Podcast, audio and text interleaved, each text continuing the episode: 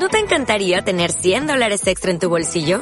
Haz que un experto bilingüe de TurboTax declare tus impuestos para el 31 de marzo y obtén 100 dólares de vuelta al instante.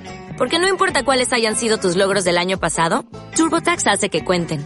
Obtén 100 dólares de vuelta y tus impuestos con 100% de precisión. Solo con Intuit TurboTax. Debes declarar para el 31 de marzo. Crédito solo aplicable al costo de la presentación federal con TurboTax Full Service. Oferta sujeta a cambios o cancelación en cualquier momento. ¿Qué tal? Recuerdo, hoy va de recuerdos la cosa. Recuerdo las clases de filosofía con eh, Marta y con Emma en bachillerato cuando hablaban de, de Freud, de, del ego, del super yo, de, no sé, de conceptos que dicen que son fundamentales en la teoría del psicoanálisis en la que Freud, Sigmund Freud, intentó explicar el funcionamiento psíquico humano, pues eh, postulando la existencia de un aparato psíquico, ¿eh? atentos, atentas, que tiene pues una estructura particular. Em, una frase que he encontrado de, Freud. El ego representa, una cita, yo creo que esto es muy de citas, el ego representa lo que llamamos razón y cordura, en el contraste con el ello que tiene las pasiones. Ay Dios, empezamos a no entender alguna cosa, puede ser. El inconsciente de un ser humano puede reaccionar al del otro sin pasar por el consciente. Chan chan. Esto lo decía Freud hace un tiempo para mí, para mí es importante entender que no somos una mente solamente, porque que es el consciente, el subconsciente, el ego, bueno, cosas que no soy experto y no sé tratar, simplemente compartir algunas de las cosas que he aprendido y después ya entenderéis eh, que compartiré alguna que otra herramienta. Eh, eso, no somos una mente, también somos un cuerpo, somos unas emociones y, somos un espíritu o, un alma, o cada uno que le llame como quiera, o nada. Esa parte ya cada uno que, la considere o que no la considere. El sueño es la liberación del espíritu de la presión de la naturaleza externa. Es una frase que he encontrado cotilleando sobre el ego y, todo lo que tiene que ver con este mundo tan fantástico. Hay muchísimas frases sobre sueños, eh, muchas que son verdad, muchas que no resuenan y otras que no tenemos mucha idea.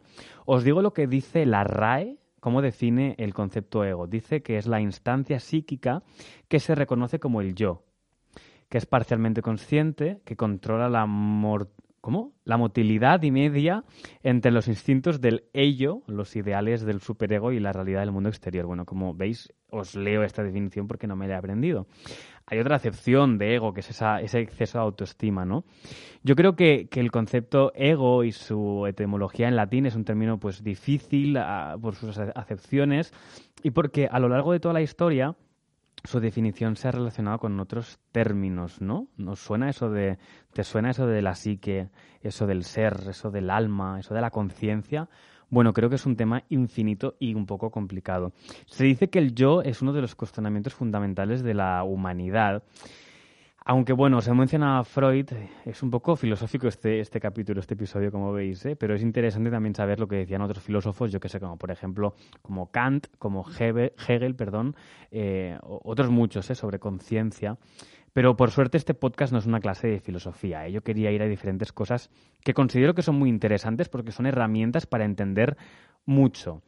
Porque para mí la realidad, por lo que he aprendido en estos últimos años a través de diferentes libros, eh, charlas, eh, conferencias, programas, que el ego tiene relación con nuestro instinto de supervivencia, sobrevivir, esa, ese encontrar alimento, ese encontrar pues un descanso, eh, el sueño, ¿no? el dormir por la noche, con la valentía tiene mucha relación también y, creo que también, por lo que he podido conocer a través de eso, de ejemplos y de vivencias, con el amor, eh, el sentirnos a salvo y protegidos es lo principal. El ego no deja de ser la construcción de personajes, ¿no? Lo contrario del ego, que otro día lo hablaremos, es la esencia, tiene relación eh, la esencia con la paz, con la alegría, con la felicidad, con virtudes. Creo que es importante diferenciar el ego y la esencia para, pues, para hacer un equilibrio, para encontrar una balanza.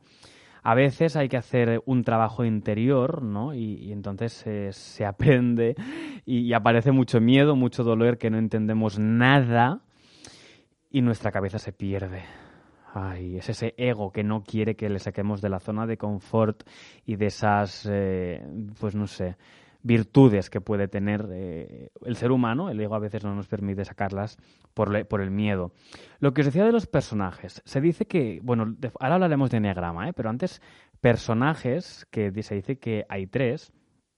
¿Te suena el juez? ¿Te suena la víctima? ¿Te suena el salvador? Bueno, pues el primero que te digo es el, juez o maltratador interior, que es esa voz interior, ¿no? Que, que, nos descalifica, que nos hace decirnos cosas feas, que nos sale la culpa, todo el miedo. Es ese juez o maltratador interior, el primero, como te digo. El segundo es la víctima o el necesitado es que somos dependientes de todo lo exterior porque estamos vacíos por dentro, aparece la frustración, el enfado, el orgullo, ¿qué más? La inferioridad, porque no llega a eso que queremos. Y por último, el tercero es ese salvador, eh, el suministrador, el que es el protector, el cuidador de los otros, el sufridor, el, que sufre por el otro, por otras personas. Entonces, ¿qué es lo que pasa? no sé si os suena todo esto que os digo el juez, la víctima, el salvador. A mí me suena mucho, porque yo en diferentes momentos he encontrado a los tres juntos, casi en el mismo momento, por así decirlo, en el mismo lugar, intentando salvar a alguien y a la vez siendo una víctima y a la vez que me estaba maltratando interiormente. Es que es súper común porque no sabemos cómo funciona nuestra cabezota y entonces a través de las creencias aprendidas pues eh, no sabemos gestionar nada. No hay ningún problema, ¿eh? El primer paso es la aceptación y la, la, comprensión de que todo esto existe y, y, y, si quieres gestionarlo, si no, pues a lo mejor no te resuena y se, y se sigue. El origen es eso, lo que digo, nuestra forma de aprender, de ver el mundo, esas creencias instaladas que, que, tenemos, por desgracia, y que no nos hacen replantearnos las cosas, ¿no? Porque el ego va muy ligado con el tengo que, debo hacer esto, tengo que hacer lo otro. Y todo el rato, ¿no? Tengo, tengo, tengo. Bueno, ¿por qué tengo? No hay en la vida ninguna inferioridad y ninguna superioridad. No, me niego. Es un aprendizaje que hace tiempo que hice y que, y que me cuesta recordar muchas veces a mí, ¿eh? no sé si, si, a ti también te, te, pasa alguna vez, pero es que somos todos iguales, todos somos un, conjunto de, amor y, no deberíamos eso ni compararnos ni exigirnos nada de nada. Es, que estamos en una sociedad con muchísimos complejos y, por suerte cada vez más abrazamos la diferencia y nos entendemos a través del diálogo, de la comunicación. Pero si nos vamos a otras generaciones, no había todo eso. Había una apariencia, había mucha superioridad, mucha inferioridad y nos hemos construido a base de eso y ahora estamos desaprendiendo y desconstruyéndonos gracias a abrazar la diferencia, como, pienso personalmente. Cada uno tendrá su opinión, supongo. Eh, hacemos muchas proyecciones inconscientes por todo esto que tiene que ver con el soy mejor, soy peor, soy más, soy menos, quiero más, quiero menos jope, entendámonos un poquito. A mí me gustó mucho un libro súper cortito, pero muy corto, que se llama El ser y el ego, del doctor eh, José Aznar Sánchez, con el que incluso en el pasado 2020 hice diferentes eh, sesiones, diferentes terapias con él.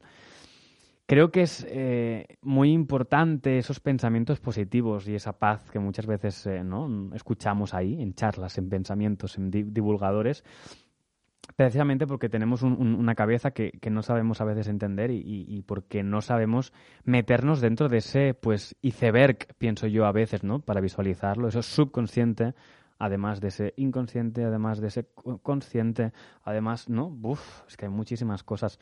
Una cosa que, a lo mejor eh, te viene bien conocer, si no lo conoces ya, es el eneagrama. Eh, Wikipedia, eh, sobre el eneagrama de la personalidad, dice que es un manual de instrucciones de la condición humana mediante el que podemos comprender las motivaciones profundas que hay detrás de nuestras conductas y de nuestras actitudes. O sea, sé, yo soy de una manera, tengo unos gustos y de alguna manera eh, puedo entender desde mi punto de vista única y exclusivamente algo o tengo un conjunto de herramientas que a lo mejor me ayudan a desarrollar todo eso. ¿Vale? Eh, vulgarmente, bueno, vulgarmente no, eh, socialmente se, se, conoce a veces también como cómo llevar a la luz todo esto que está en mi oscuridad. ¿Vale? y, no es una cosa excesivamente espiritual ni mística, ¿eh? sino todo lo contrario. Va más con una cuestión de haber entendido que se dice que hay nueve tipos de ego, que hay nueve eneatipos diferentes, que cada uno tiene una idea de nacimiento y hay una conducta a través de la, a la cual pues podemos hacer como un equilibrio de nosotros mismos para salir de ese, dolio, de ese dolor, perdón, de ese miedo, de esa oscuridad, de todo lo, lo malo que ve nuestra cabeza e irnos hacia lo bueno. Una de las personas más top en España es Borja Vilaseca. Eh, tiene muchos libros, conferencias y una marca personal muy potente de la que aprender. No me quiero enrollar mucho más porque creo que es un episodio un poco denso. Además, estoy hablando como muy rápido porque tengo mucha información que, que contar. Pero una frase del psicólogo más famoso del mundo que conoció a Freud es Jung. ¿Te suena?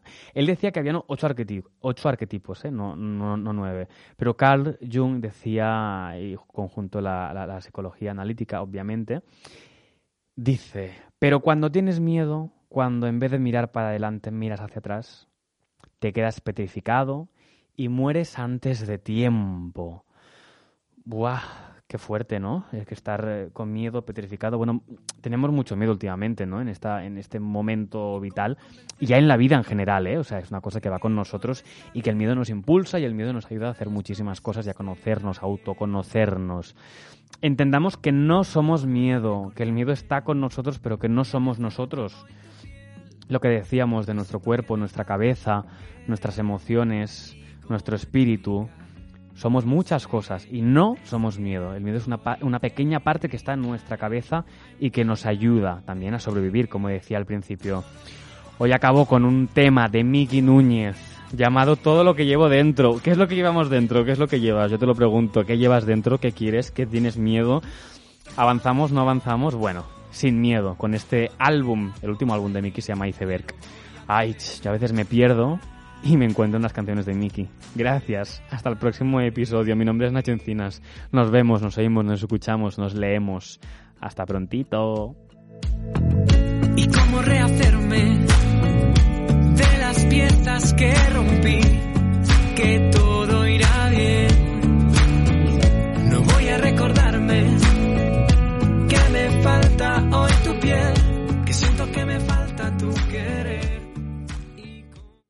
Dale más potencia a tu primavera con The Home Depot.